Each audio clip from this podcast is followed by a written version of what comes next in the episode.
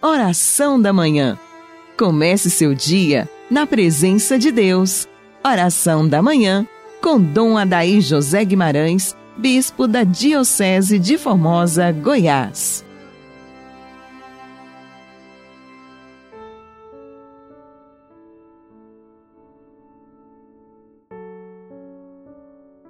Amado ouvinte do programa Oração da Manhã, Cristo, nossa paz, nos reúne nesta terça-feira, em nome do Pai, do Filho e do Espírito Santo. Amém. Na presença dos anjos, rezemos. Santo anjo do Senhor, meu zeloso guardador, se a ti me confiou a piedade divina, sempre me rege, me guarda, me governa ilumina. Amém. Ó Deus, que pela ressurreição do Cristo nos renovais para a vida eterna. Dai ao vosso povo constância na fé e na esperança, para que jamais duvide das vossas promessas. Por Cristo nosso Senhor. Amém. Quantas maravilhas podemos nós cristãos testemunhar dos feitos de Deus em nossas vidas Vivemos os tempos difíceis, desafiadores, mas tempos que para nós cristãos são de esperança.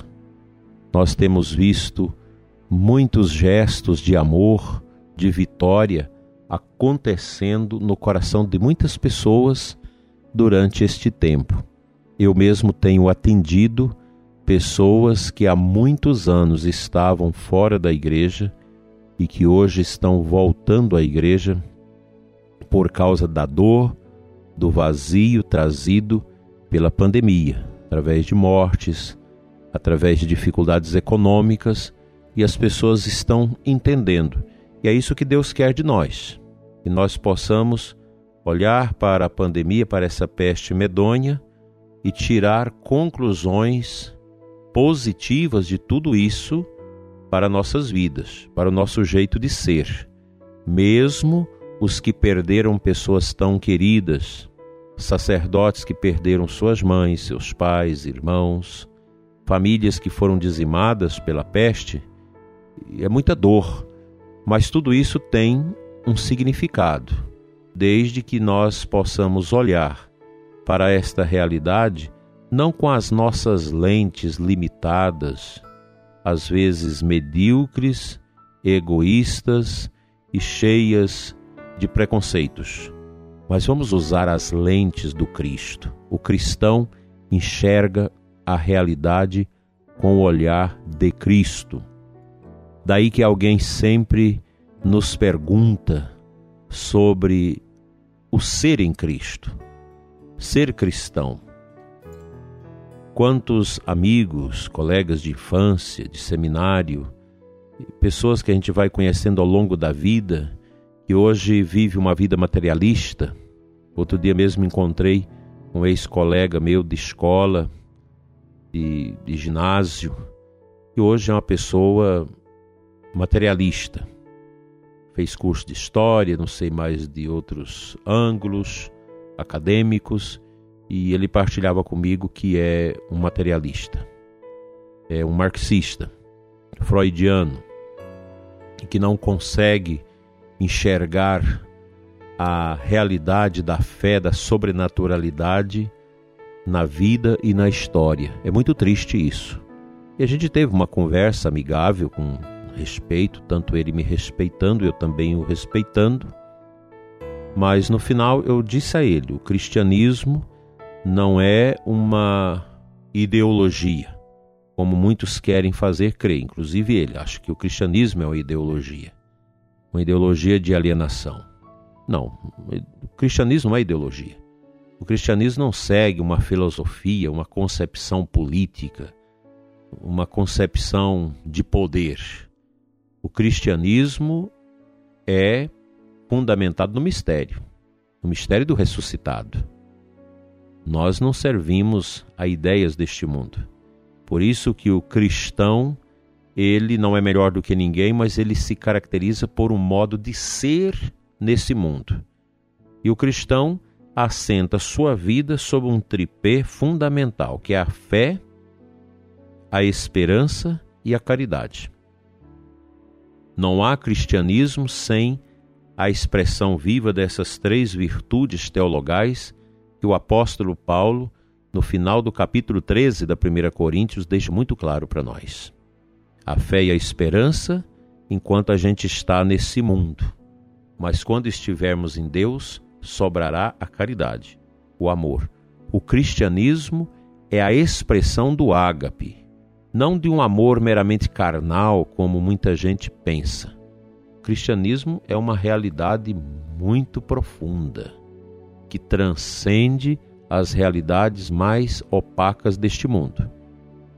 Eu ouvia um áudio de um médico muito interessante que alguém me passou, um médico que tem o costume de rezar o terço da misericórdia com os seus pacientes é claro que os médicos que possuem uma vertente de compreensão materialista da vida critica isso, mas ele dando o seu testemunho da eficácia desta prática. E ele dizia, mas são cinco minutos, o terço da misericórdia.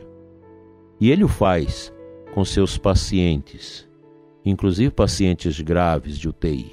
Como também um médico lá do México que eu li um, o testemunho dele, que é ministro da comunhão, e ele leva consigo, no bolso do seu jaleco, as hóstias consagradas, Jesus no pão vivo, que desceu do céu para nós, para dar a sagrada comunhão aos seus enfermos, que podem receber a Eucaristia. E ele testemunhava os efeitos positivos disso. Isso é o cristianismo. O cristianismo não vê as realidades como um simples fenômeno que se desacortina diante dos nossos olhos. O cristianismo nos faz ver para além das realidades deste mundo. Isso para nós sacerdotes, para mim, que sou padre, para vocês sacerdotes que me escutam, é muito importante, porque às vezes nós, padres, não temos às vezes a fé que esses leigos têm. Leigos que estão aí na batalha do dia a dia testemunhando em profundidade a sua fé. A fé é isso. Ela move a esperança. E a fé e a esperança move o nosso coração na direção do coração de Deus, que é pura paz. Amém.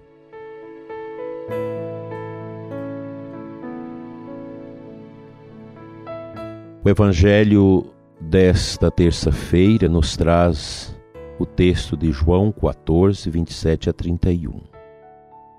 E Jesus, neste Evangelho, diz assim para nós: Deixo-vos a paz, a minha paz vos dou, mas não a dou como o mundo. Não se perturbe, nem se intimide o vosso coração.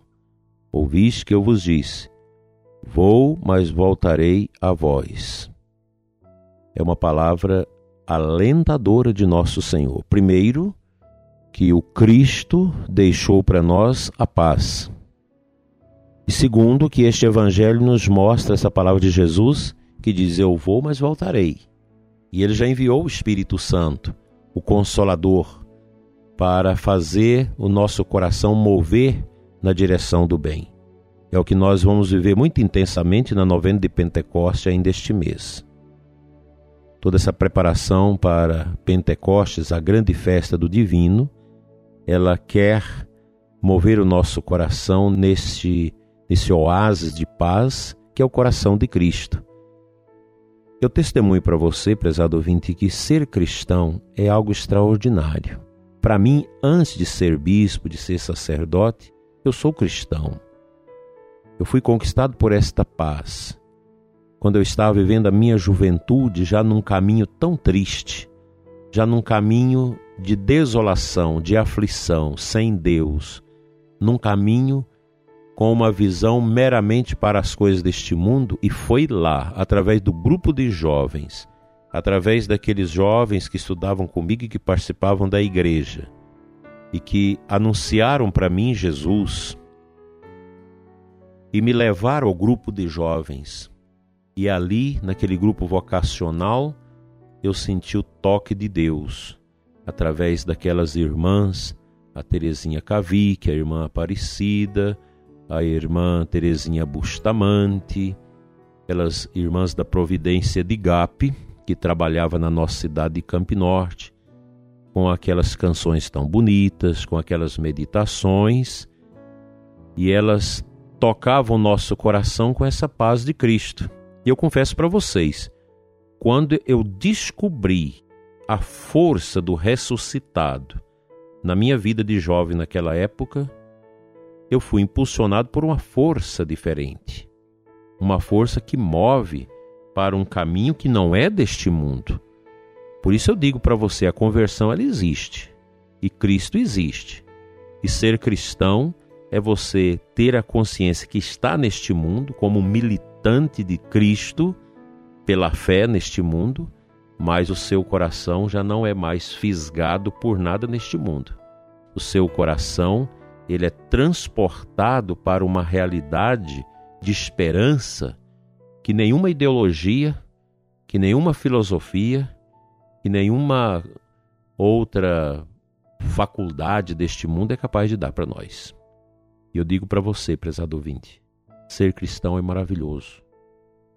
Olha, neste tempo de pandemia, de tristeza que essa peste medonha coloca no coração das pessoas, a nossa fé nos ajuda a ter uma tranquilidade para enfrentar isso, para absolver as consequências negativas de tudo isso e também para nos preparar para a nossa hora. Nós cristãos a gente luta contra a peste, mas nós também não ficamos apegados a este mundo. Se for a nossa hora, com tranquilidade nós vamos enfrentar, porque o cristão que foi tocado pela paz de Cristo não recebeu uma paz que a ONU finge dar, não recebeu uma paz da ausência de guerra de qualquer país. Nós recebemos a paz da eternidade que vem do coração de nosso Senhor, isso não tem preço. Isso não tem preço. A paz que Deus nos dá em Cristo é um tesouro que nada neste mundo pode pagar. Eu quero te convidar amanhã para nós meditarmos sobre a pastoral da criança. Nas quatro quarta-feiras deste mês, nós vamos meditar sobre uma pastoral. Nesta quarta, sobre a pastoral da, pessoa, da criança na outra quarta sobre a pastoral da pessoa idosa, na terceira quarta sobre a pastoral da sobriedade e na última quarta-feira deste mês nós vamos falar sobre a Sociedade São Vicente de Paulo. Porque a caridade, ajudar o outro, mergulhar na solidariedade e neste voluntariado em favor do próximo não tem preço, porque ela vai na esteira da paz de Cristo.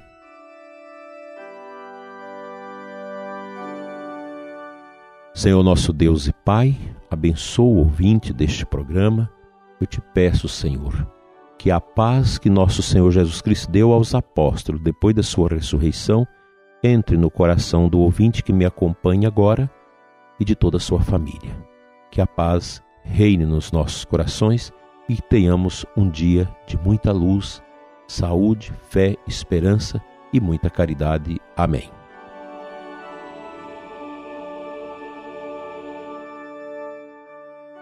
Pela intercessão da Virgem Maria, cujo mês celebramos, venha sobre você, prezado ouvinte, a bênção de Deus Todo-Poderoso, Pai, Filho e Espírito Santo. Amém.